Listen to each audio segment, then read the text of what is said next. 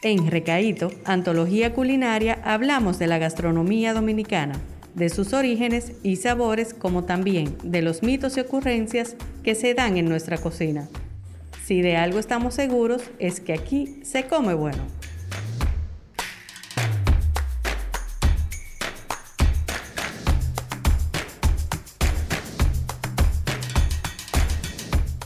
Bueno, nosotros conocemos dentro de los cereales de desayuno, que son una, un pasillo enorme, ¿verdad? En los supermercados. Eso está dentro de los dos lados, abarrotado de diferentes cereales. El cornflakes, que son las hojuelas de maíz, es de lo más popular. Y se lo damos a nuestros niños para meriendas, desayunos. De hecho, nosotros consideramos eso algo sumamente práctico porque nosotros vivimos un día a día que es como que, bueno, lo pongo ahí, le pongo leche y salí para adelante. Entonces, es una fuente de azúcar muy importante en nuestra dieta, principalmente por la porción que consumimos. Y de hecho, por ser tan abundante el consumo, vienen ya fortificados. Algunos tienen más hierro, más zinc, le ponen incluso algunos omega y demás. Se ponen creativos al agregar nueces y demás, pero en, ese, en esa creatividad entonces también lo hacen más calóricos. Entonces tenemos que saber utilizar estos cereales de una manera más inteligente, sabiendo que en una taza eh, de cereal de este más ligero, que es el conocido cornflakes, tenemos una equivalencia en carbohidratos a lo que fueran dos lonjas de pan. Y siempre digo a mis pacientes, mide una taza de cereal a ver si tú te comerías eso. Es un tazón, un plato hondo como decimos nosotros. Y entonces sabemos que nos comemos dos y hasta tres tazas. O sea, me como cuatro a seis lojas de pan vacía en un desayuno de cereal. O sea que yo pienso que esto no es un desayuno que debamos de escoger regularmente, sino una muy poca porción con algunos otros componentes. Y menos para los niños también. Absolutamente, que al final se van a llevar el aprendizaje que nosotros les demos.